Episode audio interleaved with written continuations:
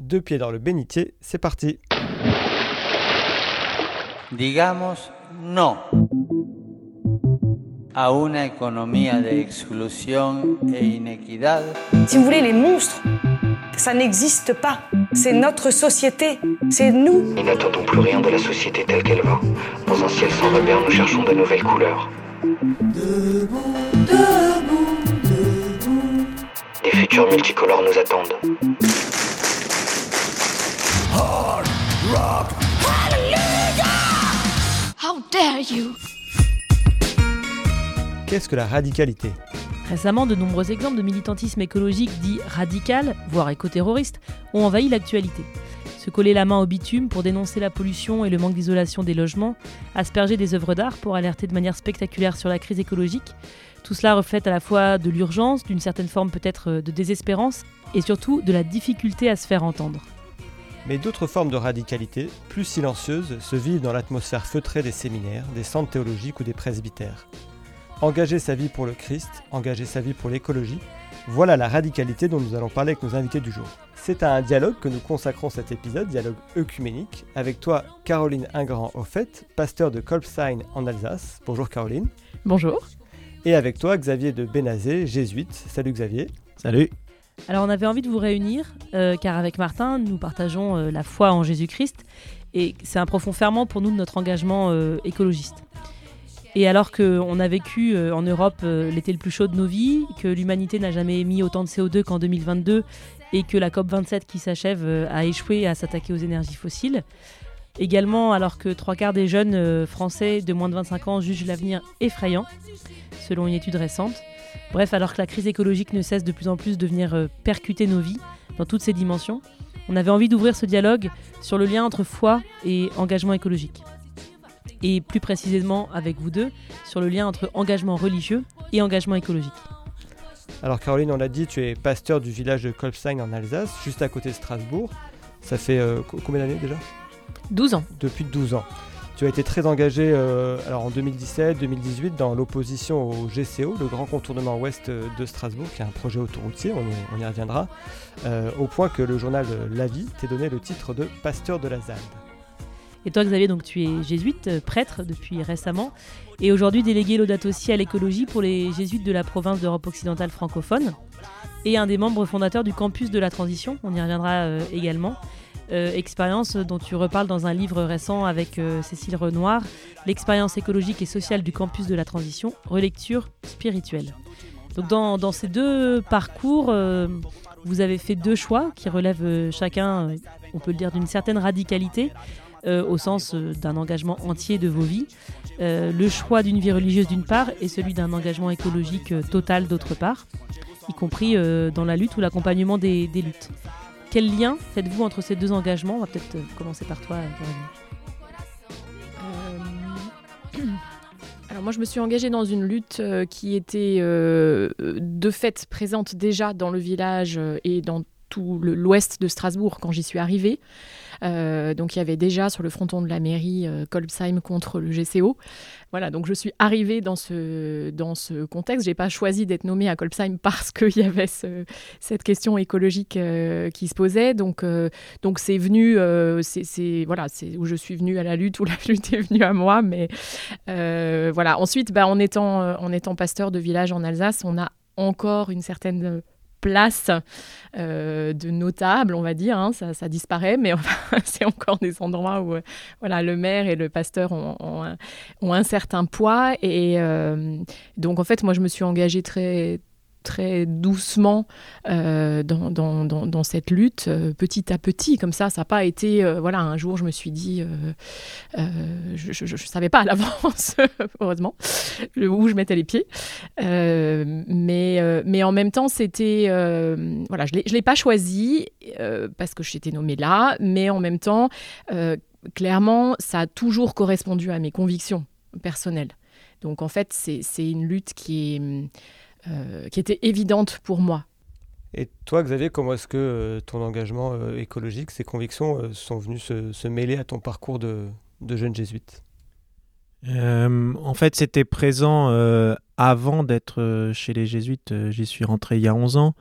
Euh, Donc j'ai grandi euh, en famille euh, chrétienne, catholique, on allait à la messe les dimanches, et la question sociale, la question de l'attention aux plus fragiles était forte euh, de solidarité nord-sud, mais aussi d'attention. J'ai grandi à Marseille, donc la présence dans une ville avec des grandes poches de pauvreté, avec la question de l'immigration, la question du, dialogue avec les musulmans, enfin voilà, j'ai baigné là-dedans, mais sous l'angle social, et là pour le coup, euh, complètement lié euh, à ma foi familiale. Voilà. On, prenait soin des pauvres au nom du Christ, de la charité. Enfin, on était enfant, mais on a grandi là-dedans. Et le lien euh, avec l'écologie s'est fait pendant mes études d'ingénieur agro.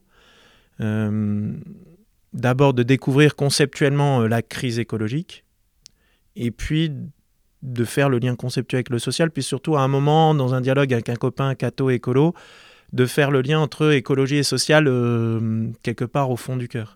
Après, jésuite, bah, ça correspondait à une question que je portais depuis petit, d'engagement de, radical euh, à la suite du Christ. Euh, la question de la pauvreté se faisait dans mon imaginaire d'enfant au nom du fait d'être disponible et de s'engager auprès des plus fragiles.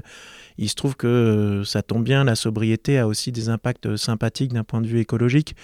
Voilà, donc euh, chez les jésuites, quelque part, ça a été le prolongement de quelque chose qui était là avant et qui a trouvé son chemin au sein de cette congrégation et des missions qu'on me donnait.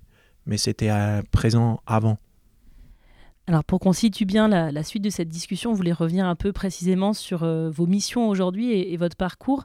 Donc Caroline, on a dit que tu étais pasteur, tu as 47 ans. Est-ce que tu peux nous dire un peu comment ça s'organise euh, concrètement, ta mission euh, dans ta paroisse, etc., ta, vie de ministère?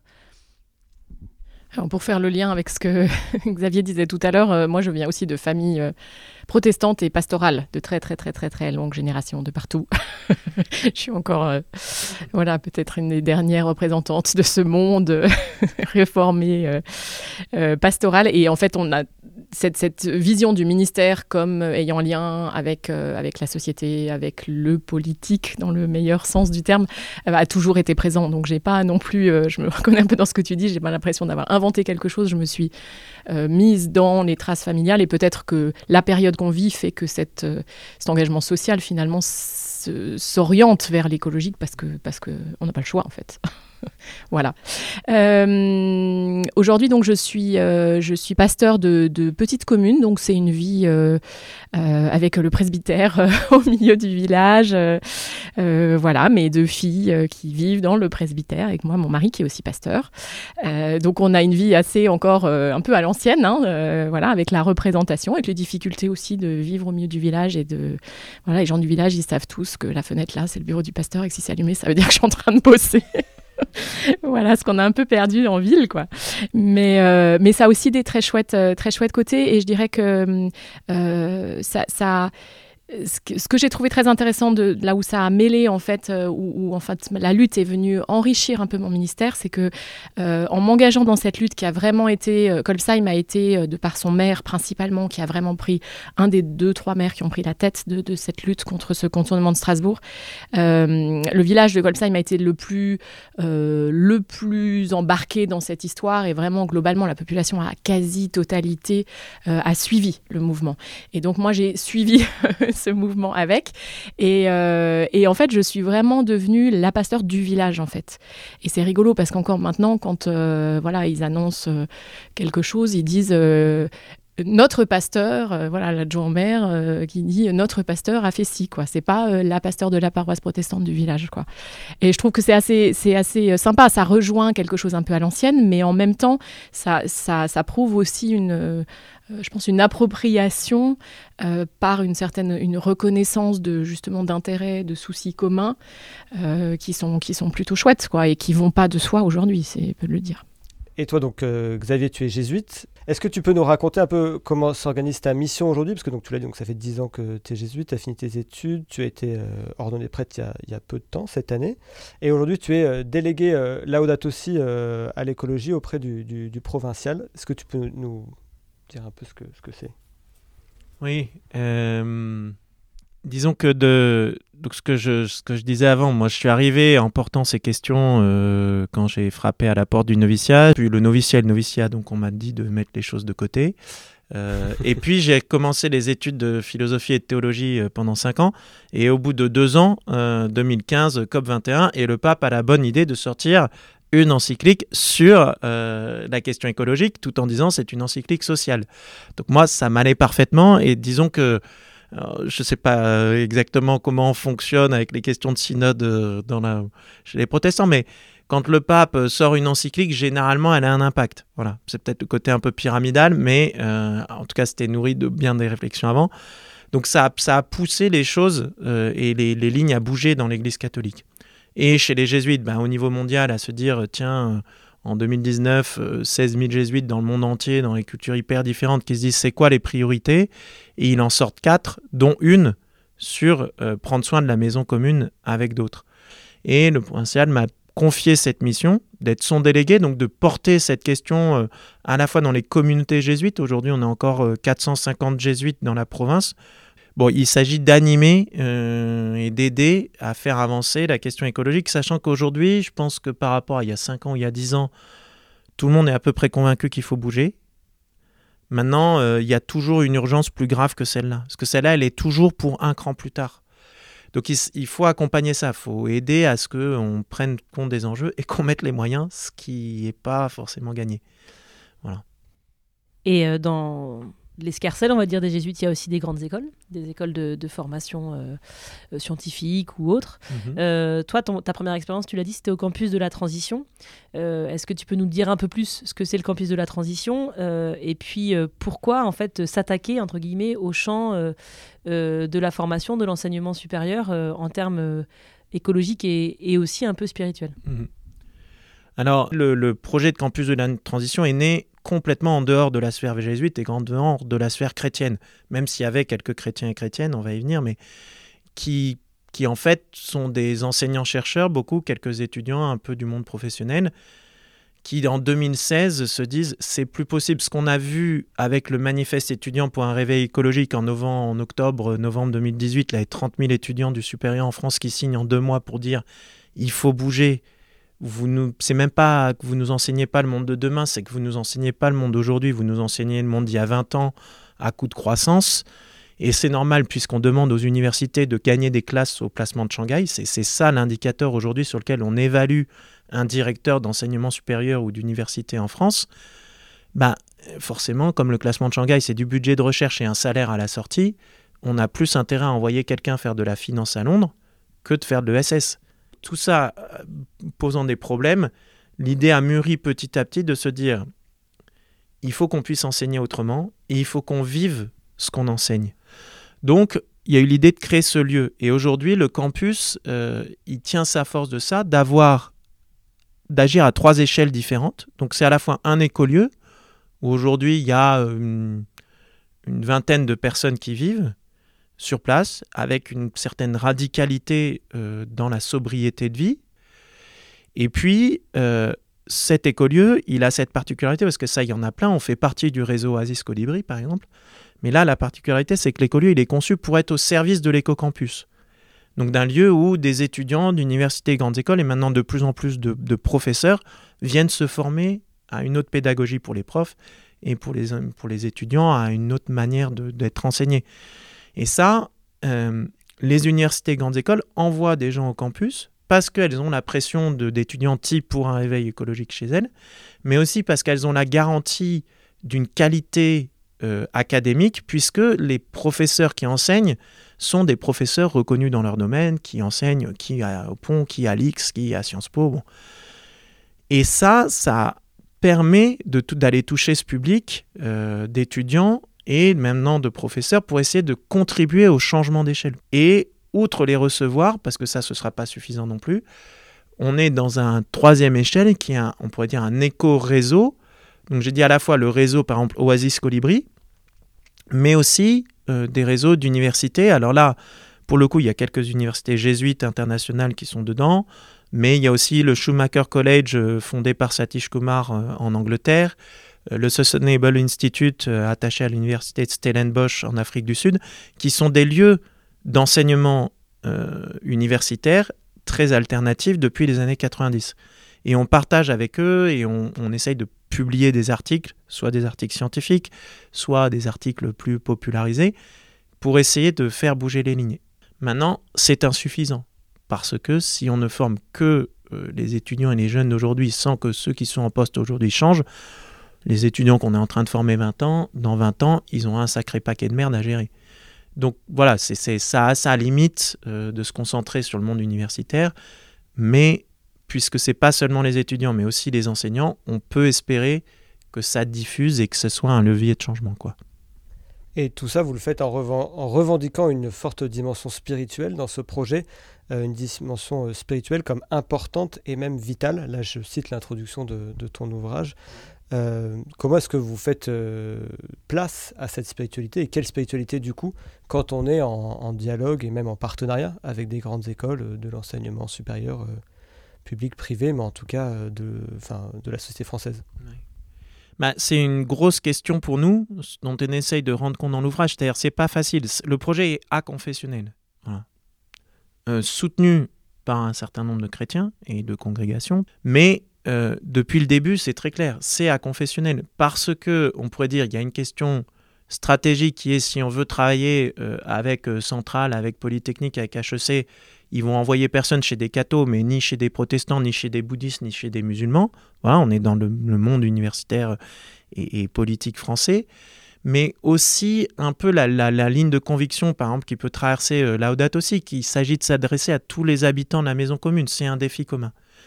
Maintenant, dans ce cas-là, ce que font la plupart des endroits, c'est qu'ils vont se concentrer sur de la science, de l'économie, de l'éthique, mais pas sur la question spirituelle. Or, une conviction profonde, c'est que, alors pour l'exprimer en termes généralistes, il y a cette transition extérieure, elle a besoin d'une transition intérieure de, chacun et chacune d'entre nous. Et donc, on s'est posé la question dès le début de se dire comment est-ce qu'on va aller honorer ça avec la majorité des gens là-dedans qui n'est d'aucune tradition religieuse et pour qui les traditions religieuses sont pas forcément très attirantes, voire même des repoussoirs. On a un peu tâtonné, je dis pas qu'on a trouvé. Il euh, y a un rituel qui s'est mis en place qu'on appelle le mot du matin et où on prend une minute de silence, un temps de météo intérieure euh, l'un ou l'une d'entre nous qui partage un texte qui peut être philosophique, religieux, mais aussi euh, écologiste, ou on a eu l'histoire du chou de Bruxelles un matin, bon ben voilà, ou c'est une musique, enfin voilà, quelque chose qui a du contenu, après on reprend un temps un peu de, silence derrière pour le digérer, et puis on termine avec quelque chose de coopératif, un jeu, un chant, euh, bon, ou un éveil corporel ensemble, on suit un d'entre nous qui nous guide. Bon, on pourra détailler peut-être après, mais ça, c'est une manière d'honorer la dimension spirituelle. La deuxième qu'on a trouvée, que moi j'ai découverte au campus et que maintenant j'utilise y compris en contexte chrétien, c'est euh, toute la méthode du travail qui relie. Euh, Joanna Macy, on dirait en France éco-psychologie, parce que si on dit éco-spiritualité, éco-spiritualité, ça va braquer des gens. Euh, mais voilà, qui, est une, une, méthode euh, partageable très largement sans venir d'une tradition religieuse précise et que nous, on peut utiliser dans des formations académiques, euh, voilà, dont je disais que d'un point de vue de la tête, ça nourrit. Ben, on implique le corps en envoyant les gens au potager, à la cuisine et autres, et on nourrit le cœur avec ben, ce mot du matin, ce travail qui relie. Notre enjeu, il est cette question de transition intérieure, d'intelligence émotionnelle, voilà, de, de, rapport à l'autre, d'écoute active. Donc c'est là-dessus qu'on essaye de travailler euh, en commun. Merci pour ce, ce partage d'expérience. Et on voit, on est dans une frontière de rencontres. Euh, et donc, ça fait aussi un peu écho à ton expérience, toi, Caroline, d'une rencontre, justement, tu le disais, qui est venue à toi plus que tu n'es venue à elle, d'une lutte. Est-ce que tu peux nous parler un petit peu de cette lutte? Il faut la recontextualiser, hein, déjà, euh, autour du, du contournement de, de, Strasbourg. Et puis de toi, ce, que tu es venu y faire finalement en tant que personnalité publique, on l'entendait, mais aussi en tant que pasteur avec un, message euh, spirituel. Enfin, quel a été ton rôle? Comment comment tu y as participé? Je rebondis juste sur le travail qui relie parce que je trouve que c'est rigolo ces étapes là, les, quatre étapes, je crois. En fait, euh, la première fois que j'ai vu ça, je me dis mais en fait c'est le déroulement du culte quoi. Euh, je pense de la messe. Enfin, je veux dire, il y a quelque chose de très. Euh, c'est intéressant, comme finalement, euh, on redit avec d'autres mots, des mots contemporains, des mots laïques, euh, finalement, des, trames qui sont très anciennes et voilà, je trouve que c'est une manière de finalement ça revalorise aussi notre notre trésor à nous, quoi, euh, liturgique entre autres. Euh, donc le grand contournement ouest, c'est un très très vieux projet qui est aussi vieux que Notre-Dame-des-Landes, donc c'est un truc qui est voilà euh, sorti des cartons, retourné des cartons, sorti des cartons, etc. Et qui en est ressorti, qui en est ressorti en 2016 euh, par le fait qu'il y a eu un financement qui a été trouvé, financement privé, donc par Vinci, entre autres. hein. Et donc il s'agit de contourner Strasbourg, de faire en gros tout l'ouest de Strasbourg, euh, donc en, autoroute, donc 24 km d'autoroute, euh, et qui, enfin, un des aspects intéressants et qui, qui euh, pour moi nécessitait de se positionner contre, c'est d'abord que, et c'est ce que disait le maire d'ailleurs du village qui n'est qui n'est pas du tout écolo, il a cessé de dire je ne suis pas chez les Verts, je n'ai pas ma carte chez les Verts, parce qu'un maire de village alsacien ne peut pas être chez les Verts, enfin ne pouvait pas, maintenant ça a Il y en a, changé, il y a. mais il y a encore dix ans c'était pas possible pour ainsi dire. Euh, et en fait c'est de dire qu'on a, on a vendu ça aux Strasbourgeois en disant on va éliminer les bouchons, c'est ce qu'on enfin, ce qu'on voit dans toutes les grandes villes. hein. Voilà, vous n'aurez plus de bouchons parce que, or en fait c'est assez logique que si on ne fait que contourner, on va pas résoudre le, problème du rayonnement vers le centre-ville. Et donc ce, phénomène de, mentir en fait sur euh, l'objectif réel du projet, c'est ça qui a mobilisé un certain nombre de gens en dehors des questions écologiques. Et par exemple, le maire, il a découvert ces questions écologiques en se, mobilisant, mais lui disant à la base, je ne peux pas me positionner sur un projet qui ment en fait, pour lequel on ment sur les motivations. Alors qu'en fait, les, motivations, elles sont, et là on rejoint quelque chose de beaucoup plus large et très intéressant, c'est c'est en fait euh, le trafic autoroutier nord-sud de toute l'Europe. Parce qu'en fait, quand on regarde en gros envers, euh, Italie ou le Pays-Bas, euh, Espagne, il manque des petits bouts comme ça, des petits maillons pour que le, chaînon autoroutier soit complet. Et ce petit-là, ces petits 20, 24 km en faisaient partie. Et euh, voilà, il y en a quelques autres qui sont encore, euh, mais qui sont menacés évidemment, et qui risquent d'être construits. Mais ça en faisait partie. Donc en fait, on est dans un, dans un, dans le projet de cette société d'avant, comme tu disais, euh, voilà, du tout camion, euh, du, voilà, de, tout ce qui, est véhiculé à travers le monde, enfin d'un autre. euh, c'est vraiment le, projet d'un autre temps. Voilà, ce projet est aussi vieux que Notre-Dame-des-Landes, et donc on a, euh, voilà, il y y a eu une mobilisation depuis, euh, depuis le début en fait contre ce projet. Après, en 2016, quand il est ressorti des cartons parce qu'ils avaient trouvé un financement, là, il y a eu un, euh, voilà, un cran au-dessus dans la mobilisation. Et à ce moment-là, effectivement, moi, ça faisait six ans que j'étais pasteur à Kolbsheim. Et je me suis dit, là, il y a un moment où je peux pas célébrer le temps de la création dans mon église tous les ans en septembre, ce que j'ai toujours fait, et puis dire aux gens, bon, bonne manif, quoi. Enfin, voilà, il y a un moment où pour moi, c'était, et c'était même plus bonne manif à Strasbourg, c'était euh, bonne manif pour sauver la terre, euh, là, même pas un kilomètre de l'église, quoi. Donc il y a un moment pour moi c'était juste simplement plus crédible en fait. Et effectivement les retours que j'ai eu ensuite c'est que euh, effectivement ma crédibilité de pasteur était en jeu dans le sens que si je ne m'étais pas positionnée je pense que ça aurait été très compliqué pour moi. Parce que quelque part ma parole aurait perdu de sa, de sa valeur si j'avais continué à dire oui, euh, voilà, prêcher l'écologie, euh, si j'étais pas capable à un moment d'aller avec les militants et de leur dire je suis avec vous. Donc ça, c'est voilà, quelque chose que j'analyse après coup, mais, euh, mais que je trouve assez, assez fort en fait. Donc voilà, donc en 2016, effectivement, moi, je me suis positionnée. La, la lutte s'est beaucoup centrée autour de Kolbsheim, aussi très rapidement, plus que dans tous les autres villages du parcours de ce, grand contournement, parce que euh, là, c'est aussi une des spécificités de, cette lutte, c'est qu'en fait, ce sont des militants qui se sont dit, il y a une forêt, entre autres, il y en a plusieurs, mais enfin, il y avait surtout une, forêt à sauver à Kolbsheim. Et euh, bah là, il nous faut des, des- des jeunes qui s'installent sur place, donc ce qu'on appelle des zadistes. Euh, mais c'est les militants qui ont eu cette idée en fait et qui se sont dit il faut qu'on trouve des zadistes et c'est rigolo parce qu'en général ailleurs c'est plutôt le contraire c'est-à-dire que c'est les jeunes qui arrivent et qui s'installent quoi là en fait il y a eu recherche de zadistes et je me souviens encore du jour où j'ai vu le premier jeune qui voilà, c'était du délit de faciès, mais en fait, c'était vrai, quoi. Enfin, voilà, il est passé devant mon président. Je dis, ah ça c'est le premier qui vient s'installer dans le... voilà, et il est passé devant le presbytère et spontanément, je veux dire vraiment là pour moi c'était spontané, c'était de l'ordre de, l'accueil, euh, voilà, du, tout venant. Je suis sortie, je lui dis mais attends et je me suis dit purée, mais ce jeune il va s'installer tout seul dans cette forêt, à un kilomètre du village. Euh, euh, je veux dire il aura rien, accès à rien. Je veux dire on peut pas le laisser comme ça sans sans aucune voilà recours. Et donc je lui dis bah écoute voilà il y a la salle paroissiale qui est une petite salle dans la cour de mon presbytère où il y a des toilettes, où il y a de l'eau. Voilà, je lui dis, écoute, en tout cas, je te donne la clé de façon à ce que tu puisses, euh, voilà, ne serait-ce que gros orages, enfin, voilà, tous les trucs euh, qui peuvent se passer, que tu aies un lieu de, un lieu de repli. Et, en fait, c'est comme ça que ça a commencé, tout, tout simplement euh, par, par cet accueil-là. Et en fait, j'ai continué à, accueillir. Donc, on a eu en fait une, petite ZAD. Hein. Il y a eu en gros en permanence à peu près une dizaine de zadistes. Donc, c'était vraiment tout petit.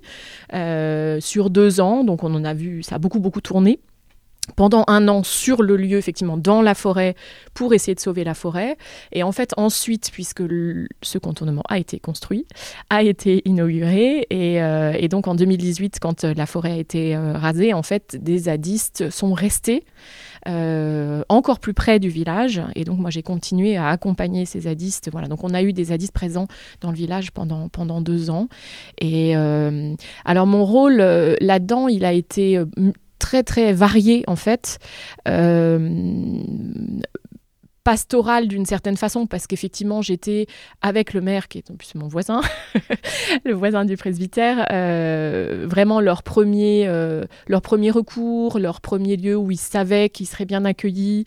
Euh, voilà du coup ils sonnaient aussi pour avoir du désinfectant des trucs. Voilà il y avait un petit côté aussi un peu poste de secours enfin divers et variés.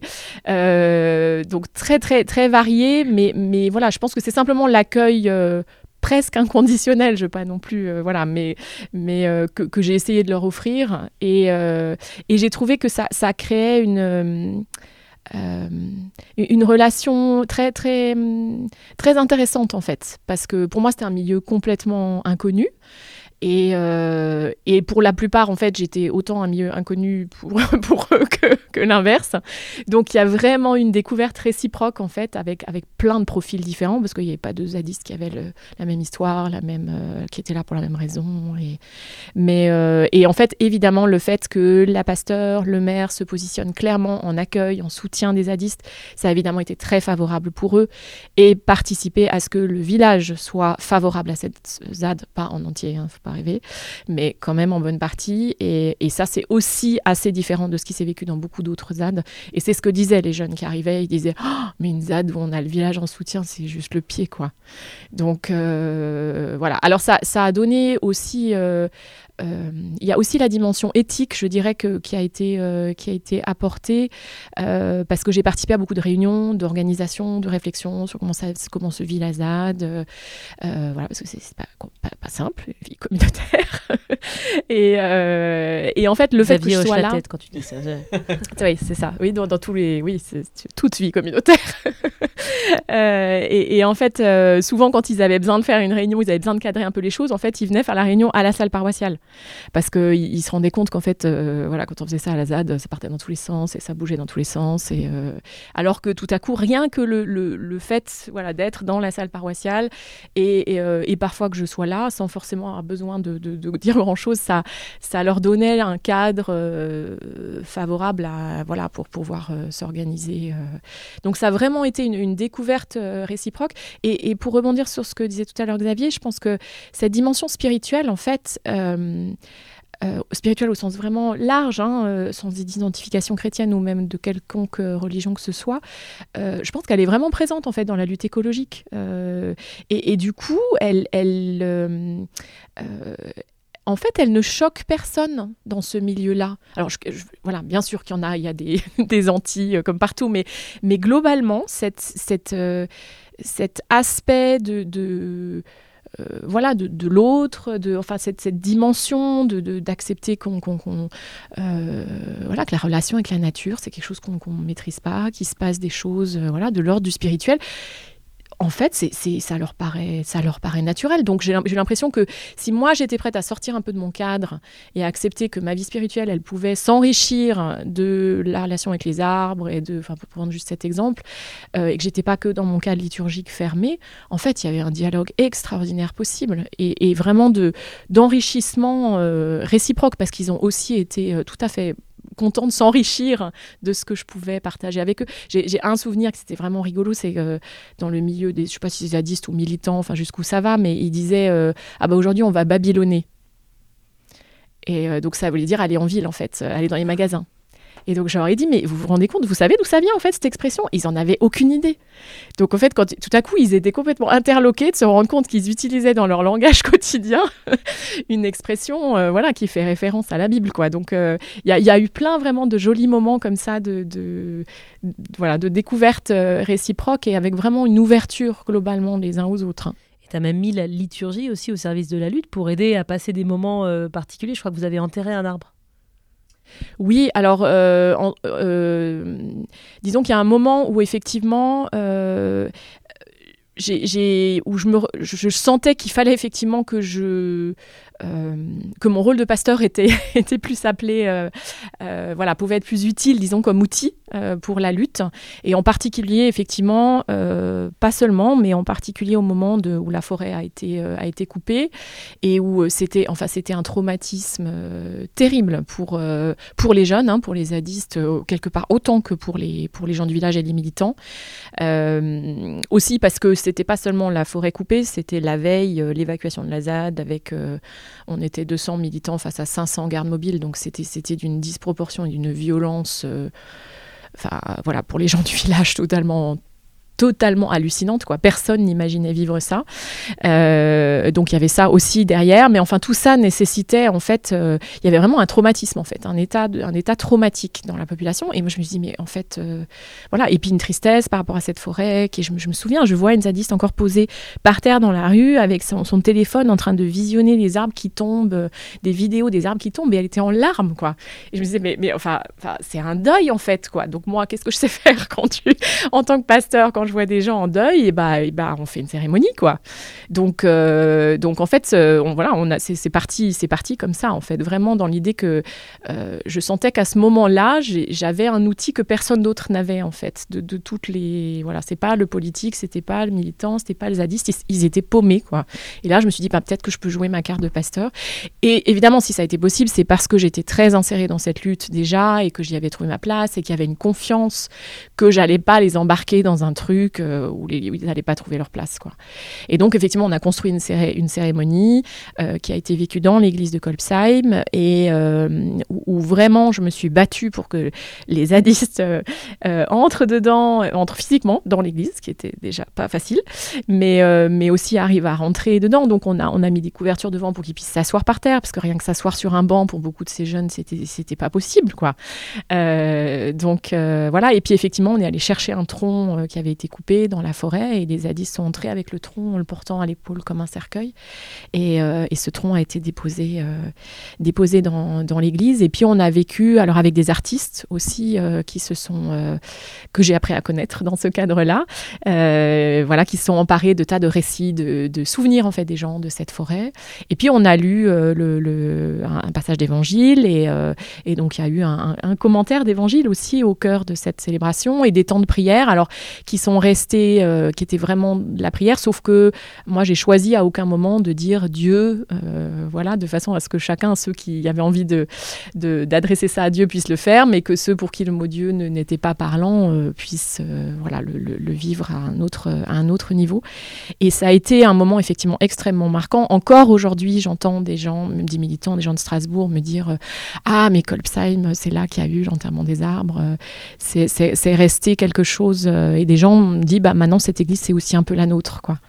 Euh, voilà parce qu'on y a vécu effectivement quelque chose de, très fort euh, et, qui en même temps, enfin pour moi était fondamentalement dans la ligne de l'évangile. J'en suis persuadée même s'il y a eu beaucoup de critiques et voilà que été accusée de beaucoup de choses, mais moi je, suis absolument claire avec moi-même et, persuadée que j'étais vraiment juste dans mon travail de pasteur, euh, mais tout en ayant voilà été ouais, rejoint euh, par, par énormément de, de gens de, de d'horizons euh, complètement euh, différents. Et puis à l'extérieur, il y avait trop de monde en fait, donc il y avait des gens dehors et donc il a fallu sonoriser. Et puis c'est la CGT qui est venue avec son, son camion de, de manifestation pour sonoriser la cérémonie. Enfin voilà, on a vécu des choses comme ça de, de qui cassent complètement les, nos, nos, codes et nos, et nos, et nos limites communautaires aux uns aux autres qui étaient, qui étaient extraordinaires. Quoi.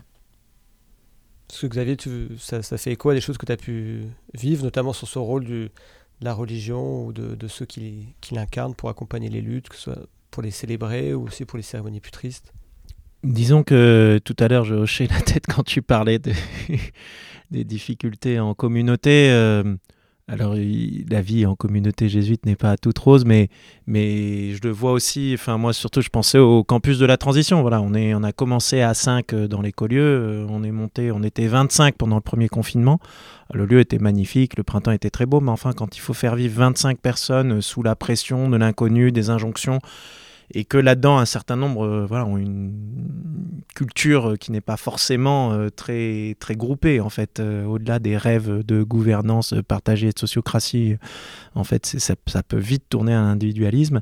disons, je pense qu'une des choses où je dirais que la, la tradition, parce que c'est religieuse, enfin en tout cas qui a pu servir. Donc dans les cinq premiers qui ont habité sur place, il y avait Cécile Renoir, religieuse de l'Assomption, et moi, jésuite.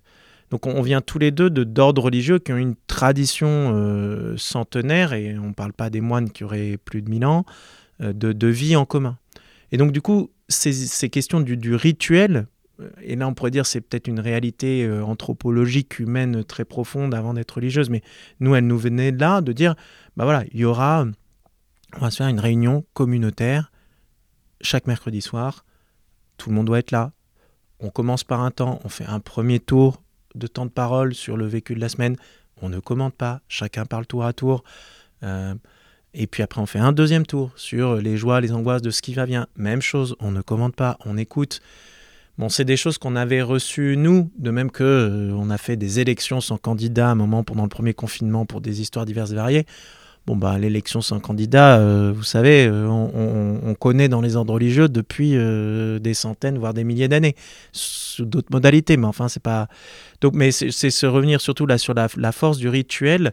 Le mot du matin comme rituel est très beau, et ça, je pense que habité par ça, enfin formé par ça, sans même qu'on le pense, nous, croyants, habitués à ce genre de choses, on a quelque chose à apporter, parce qu'après, le rituel, il a sa force aussi euh, de, la répétition.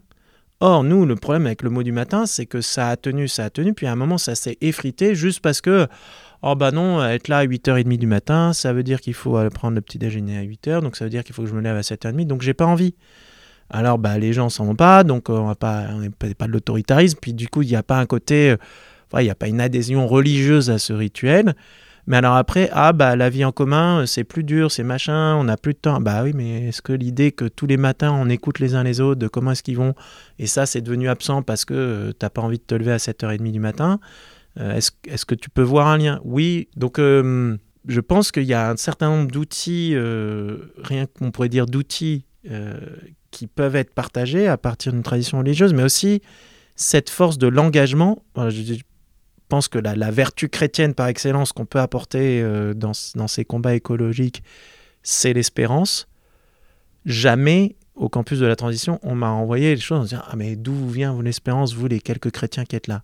En revanche, trois fois séparément des gens dans des cas particuliers, vous les chrétiens, d'où vient cette capacité d'engagement?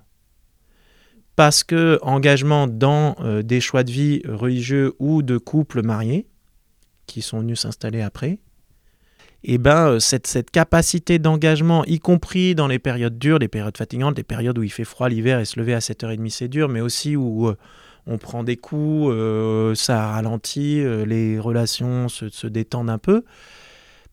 Bah, cette capacité de durée, je crois qu'elle elle peut nous venir de, de, de, notre pratique religieuse. Alors on pourrait dire c'est qu'une pratique et quelque part tu as appris à aller au culte ou à la messe même si tu n'avais pas envie d'y aller. Bon, mais je crois que c'est plus profond que ça, c'est-à-dire on est porté par, euh, par notre appel à suivre le Christ et donc du coup on sait que ça va pas juste passer par nous, euh, ce qui nous fait plaisir à un moment donné, on est porté par une communauté.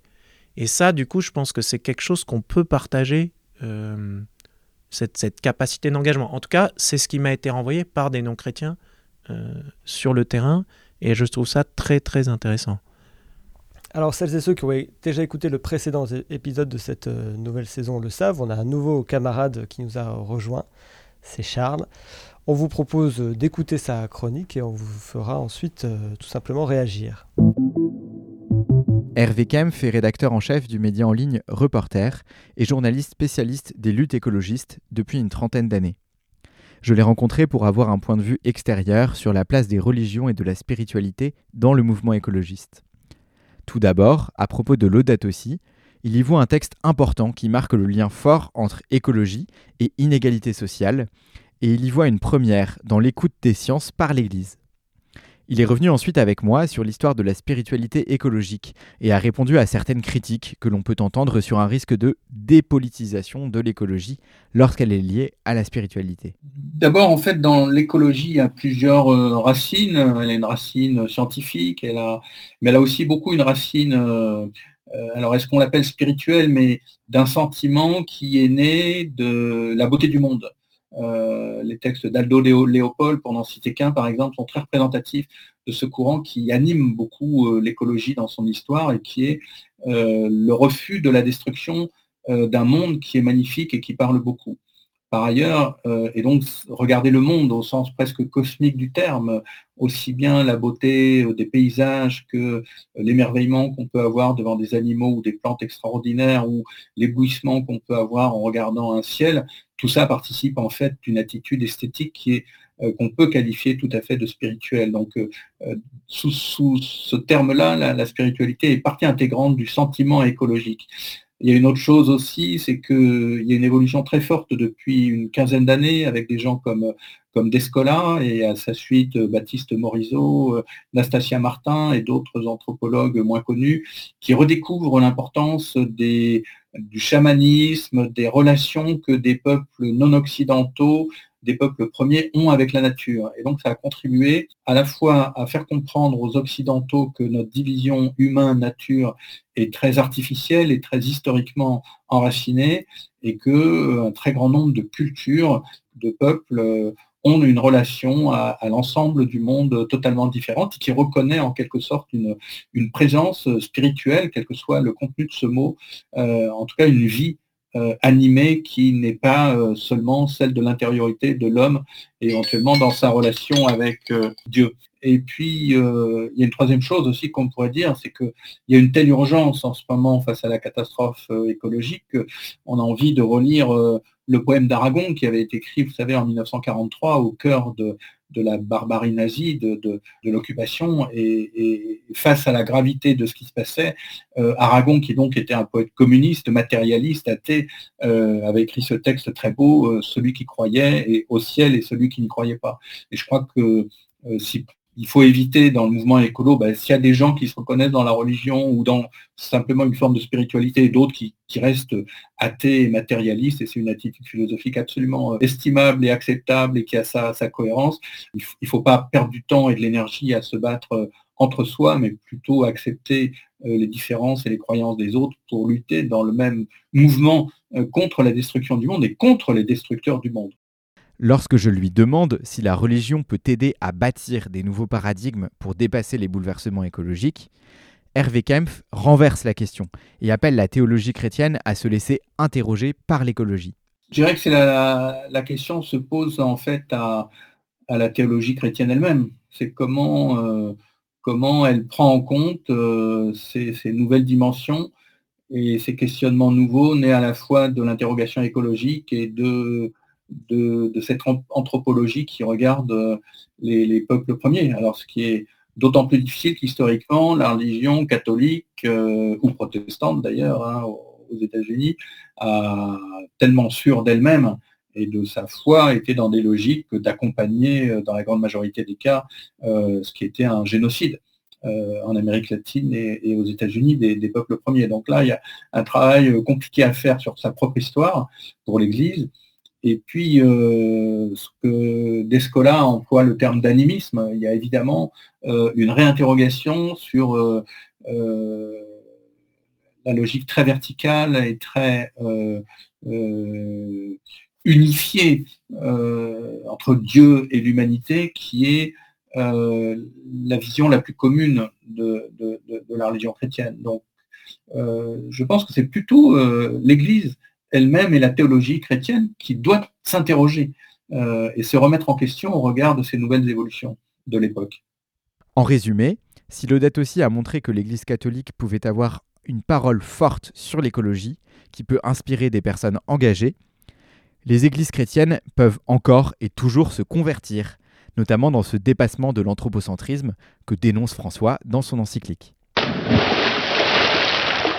Merci Charles pour cette, euh, chronique. Euh, peut-être que Xavier, Caroline, vous voulez euh, enfin, réagir aux propos de, Hervé Kempf et à la, conclusion aussi de, Charles sur l'appel des, églises à se convertir aussi elles-mêmes ah ben oui, il y a du boulot, clairement. Euh, des églises, effectivement, et euh, bon, on parle de Laudato aussi pour les catholiques, mais nous, on s'en est beaucoup servi aussi, hein, et on s'en inspire aussi, donc on est aussi ravis d'avoir ce texte. On n'a pas de texte équivalent chez les protestants, donc euh, moi, j'ai souvent dit, souvent dit que si on lit les petites lignes de Laudato aussi, les catholiques avaient toutes les raisons d'être avec nous devant les barricades contre le GCO. Mais ce qui a été le cas ou pas? Alors, des, laïcs, évidemment, euh, parmi les militants, euh, mais euh, l'évêque à Strasbourg avait, avait, donné la consigne à ses prêtres de ne pas se prononcer publiquement sur la question. Donc voilà, donc l'un ou l'autre ont dit en privé, oralement, qu'ils étaient contre, mais ça s'arrêtait là. Et là, Hervé Kempf, il parle très clairement de la théologie, en fait. C'est une invitation à renouveler la, lecture un peu de, ces questions. On avait fait deux épisodes avec Martin Kopp sur ce sujet-là, mais est-ce que dans les outils, tu évoquais des outils, euh, Xavier, il y, a cette question de la, théologie. Est-ce que ça peut être un outil au service euh, de la conversion écologique? Je suis, un peu, euh, je suis un peu gêné par la question. Ce qui me gêne un peu dans ta question, c'est ce côté de est-ce qu'on pourrait pas mettre la théologie au service de la lutte? Je pense pas que ce soit le rôle de la théologie. La théologie, elle parle de Dieu, donc elle, ouais, elle devrait, je dis pas qu'elle le fait tout le temps, mais se mettre à l'écoute de ce qui se vit dans des lieux comme une ZAD, comme le campus de la transition, mais comme aussi, je sais pas moi, une usine qui essaye de changer ses processus, euh, une COP 27, 28, 29, et se dire qu'est-ce qu'il y a de l'Esprit de Dieu qui travaille là, et du coup, quelle bonne nouvelle, d'abord, quelle bonne nouvelle, moi comme chrétien, ça m'apporte, ça, ça me semble euh, une démarche euh, chrétienne et une démarche, en tout cas, de théologie chrétienne. Si à partir de là, on en vient, et c'est ce que je trouve ce que le pape fait bien, y compris dans la structure de la Laudato Si d'être en dialogue, à partir de là, on, en vient à se dire, bah tiens, on, est invité, nous chrétiens, à rejoindre un certain nombre de luttes, à euh, changer euh, nos modes de vie pour les rendre euh, plus sobres, plus joyeux, plus simples. Oui, mais on ne fait pas de la théologie pour conclure en disant la, la, sobriété est cachère, enfin là ce ne sera pas cachère, mais bien chrétienne, estampillée par le pape. Euh, ça va bien. Ça, c'est pas, c'est pas une manière juste de faire de la théologie, quoi. Mais euh, euh, alors c'est la, la, théologie, mais en tout cas au niveau, au niveau biblique, euh, moi je suis, je suis convaincue que qu'on a tout ce qu'il faut dans la Bible en fait pour, euh, pour alimenter euh, le questionnement théologique aussi sur l'écologie, mais aussi la lutte en fait. Hein. moi, moi j'ai redécouvert l'Évangile et, et, et, la, et la force subversive aussi du message du Christ dans la lutte en fait. j'ai trouvé qu'il prenait une, une nouvelle une nouvelle énergie, euh, qu'il était euh, vraiment pour moi euh, renouvelé de, de, lire ce message du, Christ dans le cadre de la lutte. Pour moi, on a, on a tout ce qu'il faut. Aussi pour la dimension, pour la dimension militante, vraiment pour moi, c'est Jésus qui est, qui est, qui est notre, enfin voilà, qui peut vraiment nous, nous guider dans cette capacité d'opposition, enfin, volonté d'opposition, de résistance par rapport à la société, de contre le conformisme, etc. mais aussi pour le volet contemplation. Euh, qui pour moi est quand même aussi présent dans la Bible et dans la tradition euh, chrétienne.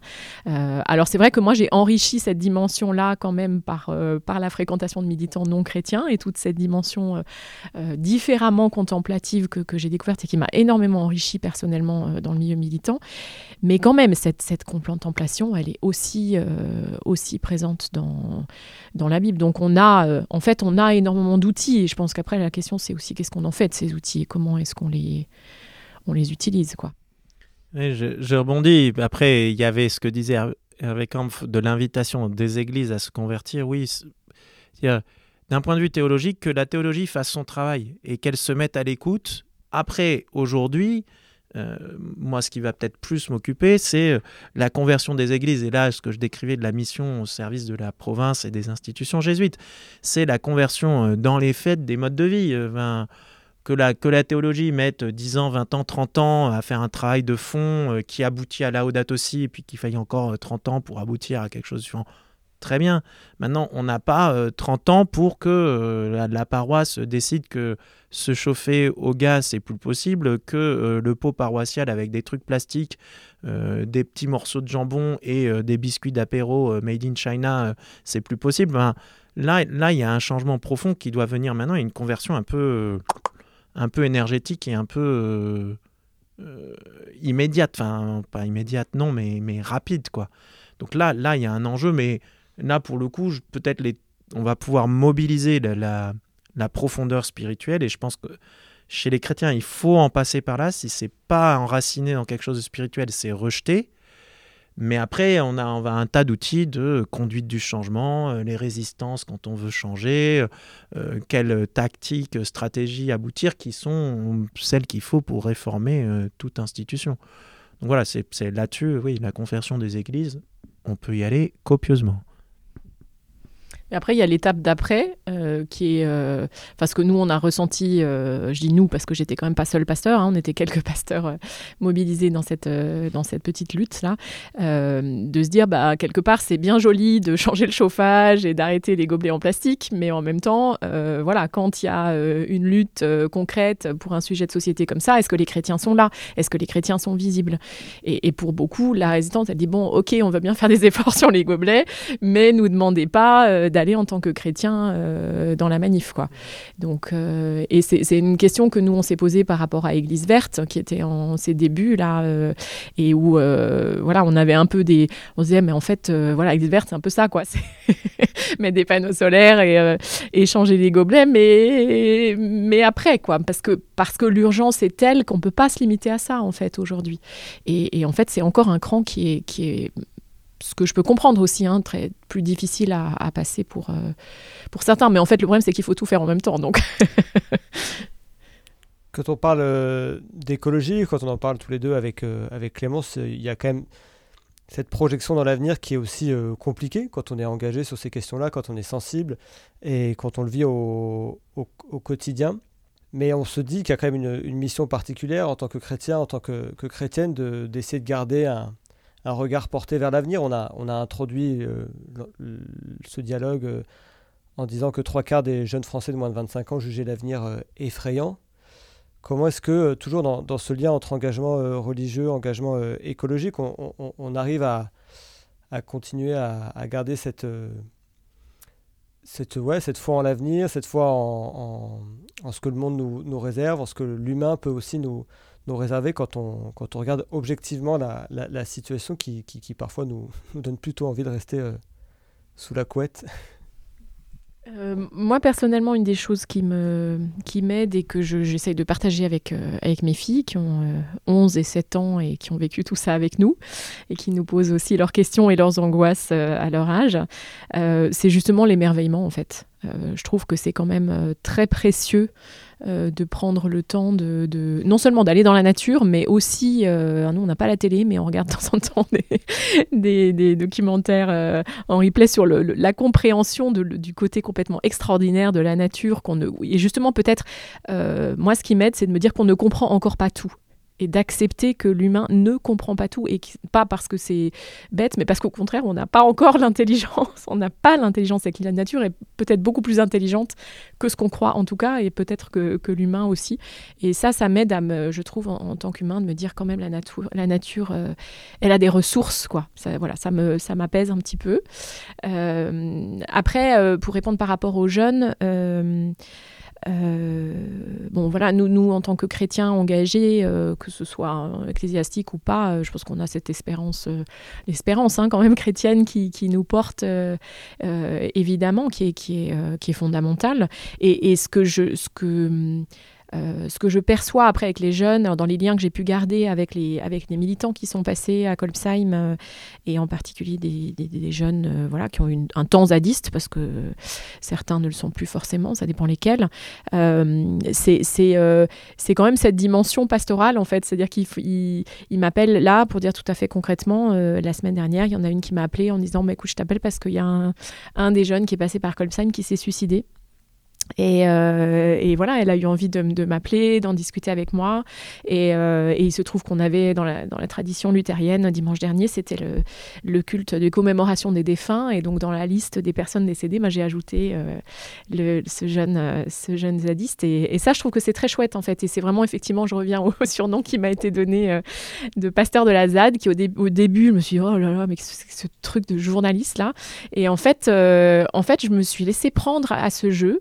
Et euh, finalement, avec, avec, euh, avec beaucoup de bonheur et de découverte et, de, et finalement, je pense, d'une certaine réalité. C'est-à-dire qu'effectivement, je, je, suis devenue un peu pasteur au sens euh, voilà, d'accompagnement, de, de, de non-jugement de, de, ces jeunes et qui, et qui continuent en fait petit à petit. Alors c'est vrai que, que certains, bah, ce, jeune qui s'est suicidé en est un exemple, mais, mais d'autres, je pense à un autre jeune qui, qui, a dit, moi je ne peux plus travailler dans cette société en fait. Je, je peux plus. Il, bossait dans un restaurant. Et moi, c'est plus possible parce que je sers cette société contre laquelle je, voilà, je me positionne contre et donc je ne peux plus travailler. Donc ça veut dire se retrouver complètement marginalisé, euh, euh, voire euh, limite SDF. Et voilà, ça, ça me. Alors j'ai pas un ministère pour ça, donc j'ai un temps limité pour pour essayer de d'accompagner ces personnes, mais ça, ça m'interpelle quand même beaucoup sur ces jeunes un peu peut-être plus radicaux que d'autres, heureusement heureusement qu'ils sont là, mais heureusement qu'ils prennent pas tous des décisions aussi, aussi extrêmes parce que c'est quand même très compliqué après pour eux de trouver leur place dans la société. Et ça, ça me, ça me préoccupe beaucoup, en fait, de, de voir comment ces jeunes vont pouvoir euh, euh, trouver leur place. Et si je me dis que, en tant que pasteur, j'ai pu être un, petit repère et une espèce de, de, constance, enfin voilà, quelque chose à quoi ils peuvent, ou quelqu'un en tout cas, à, qui, quoi ils peuvent se, à qui ils peuvent se, euh, voilà, se, raccrocher quand ils en ont besoin, ben, tant mieux, quoi. Mais tu parles de l'espérance comme une évidence pour les chrétiens. Tu en parlais aussi, Xavier, tout à l'heure. Euh, c'est pas si simple, en fait, quand même non plus, hein, que ce soit une espérance pour ce monde-ci, quoi, et pas juste pour celui d'après. C'est-à-dire que aujourd'hui, quand même, la, situation, elle est, elle est parfois désespérée. Et euh, bah, c'est ce dont tu témoignes avec ces, ces jeunes-là. Comment on transmet, au-delà d'un témoignage, tu parlais, Xavier, tout à l'heure, peut-être plus d'une dimension un peu qui se ressent sans être dit, mais comment on transmet ça, cette, cette conviction-là? C'est pas simple, quand même. Mais moi, je pense que justement, enfin, faut revenir à ce qu'est notre espérance chrétienne, qui ne sera jamais une évidence. Je pense que la langue française a cet atout, on peut la discuter, mais je pense que c'est un atout de distinguer entre espoir et, et espérance. Notre espérance chrétienne n'est pas un espoir.